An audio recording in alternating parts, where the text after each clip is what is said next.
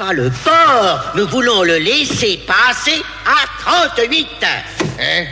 Le laisser passer à 38 Nous sommes le vendredi 25 septembre, et si tu sais pas quoi regarder ce soir, je te conseille Nocturama.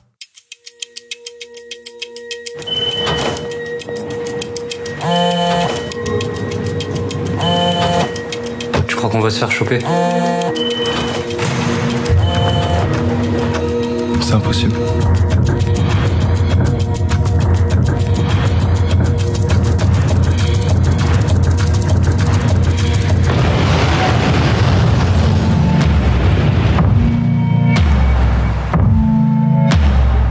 Plus rien sera jamais pareil. C'est vendredi, c'est la fin de la semaine, j'espère que ta semaine s'est bien passée, et pour conclure un peu tout ça, j'avais envie, bah, comme chaque vendredi, de te parler d'un film qui va te claquer la gueule pour le reste du week-end, et une fois n'est pas coutume, c'est encore une fois un film français, puisque c'est le long métrage Nocturama réalisé par Bertrand Bonello en 2016. Ce qu'il faut savoir, c'est que quand Bertrand Bonello fait Nocturama, il se retrouve un petit peu dans la mouise, puisque c'est un film qui te parle d'attentats.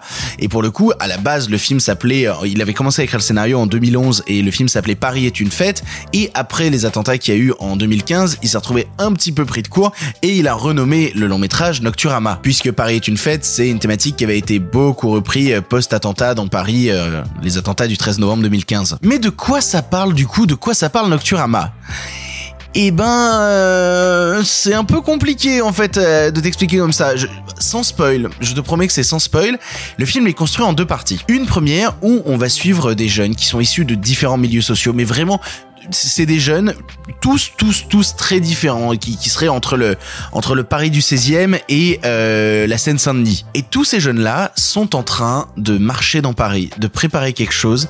Visiblement à un moment, ça risque de péter sévère. Et puisque j'ai parlé d'attentat, hein, tu t'en doutes, voilà, ils sont en train de, de préparer un truc qui va faire boom dans Paris, jusqu'au moment où le boom arrive et que pendant la deuxième heure du film, on va suivre ces jeunes qui essayent de se cacher après avoir fait un attentat absolument destructeur. Et je peux pas te dire grand chose de plus parce que quand j'ai découvert Nocturama, je l'ai découvert véritablement sans euh, avoir aucune information sur le film, et la claque a été tellement immense que j'aimerais te, te laisser un peu ça. Nocturama, mine de rien, c'est un vrai film, euh, si je devais le décrire, je le décrirais vraiment comme une sorte de, de film d'anarchiste bourgeois. C'est-à-dire quelqu'un qui veut absolument détruire le système et qui en même temps, tu le sens issu quand même d'une certaine forme de bourgeoisie et qu'il a dû pas mal déconstruire dans sa tête pas mal de concepts pour dire bah voilà ok j'ai bien tout déconstruit maintenant on va tout cramer. On retrouve en plus au casting des gens que j'adore notamment Finnegan Oldfield, notamment Vincent Rottier. C'est toute cette bande de jeunes en fait qui essayent d'être en révolte contre le monde qui l'entoure. Parce que le monde qui l'entoure, il a délaissé la jeunesse. Parce que le monde qui l'entoure, il a délaissé ses jeunes et donc du coup il faut s'attaquer à tous les pouvoirs. Le pouvoir politique, le pouvoir économique, les banques, les symboles religieux. Et notamment euh, une grosse présence de la statue de, de Jeanne d'Arc qui se trouve à la place euh, des pyramides à Paris. Et, et c'est très drôle parce que même vivant à Paris, je n'étais jamais tombé sur cette statue et maintenant que j'ai vu Nocturama et que et qu'il m'arrive de croiser la statue de Jeanne d'Arc dans Paris, je ne pense qu'à Nocturama, en boucle, en boucle, en boucle, en boucle, en boucle. Alors attention, c'est pas du tout un film facile, ça a d'ailleurs été un échec commercial lors de sa sortie salle et je sais que chez mes amis, euh, les gens sont très très très divisés parce que on se retrouve à la fois avec des gens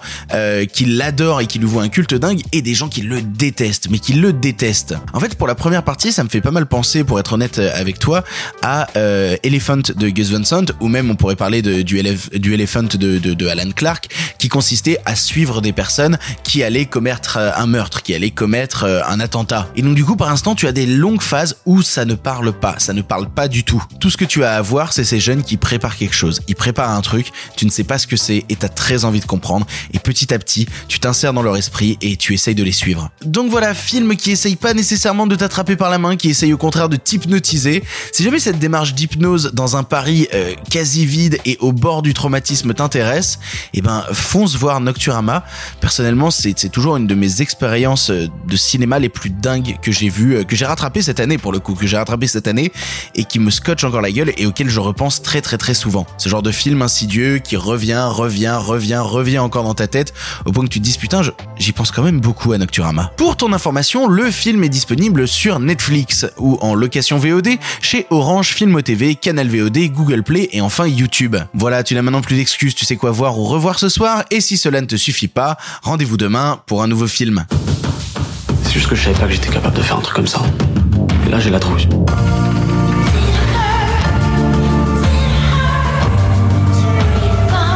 David, je crois que je commence à flipper.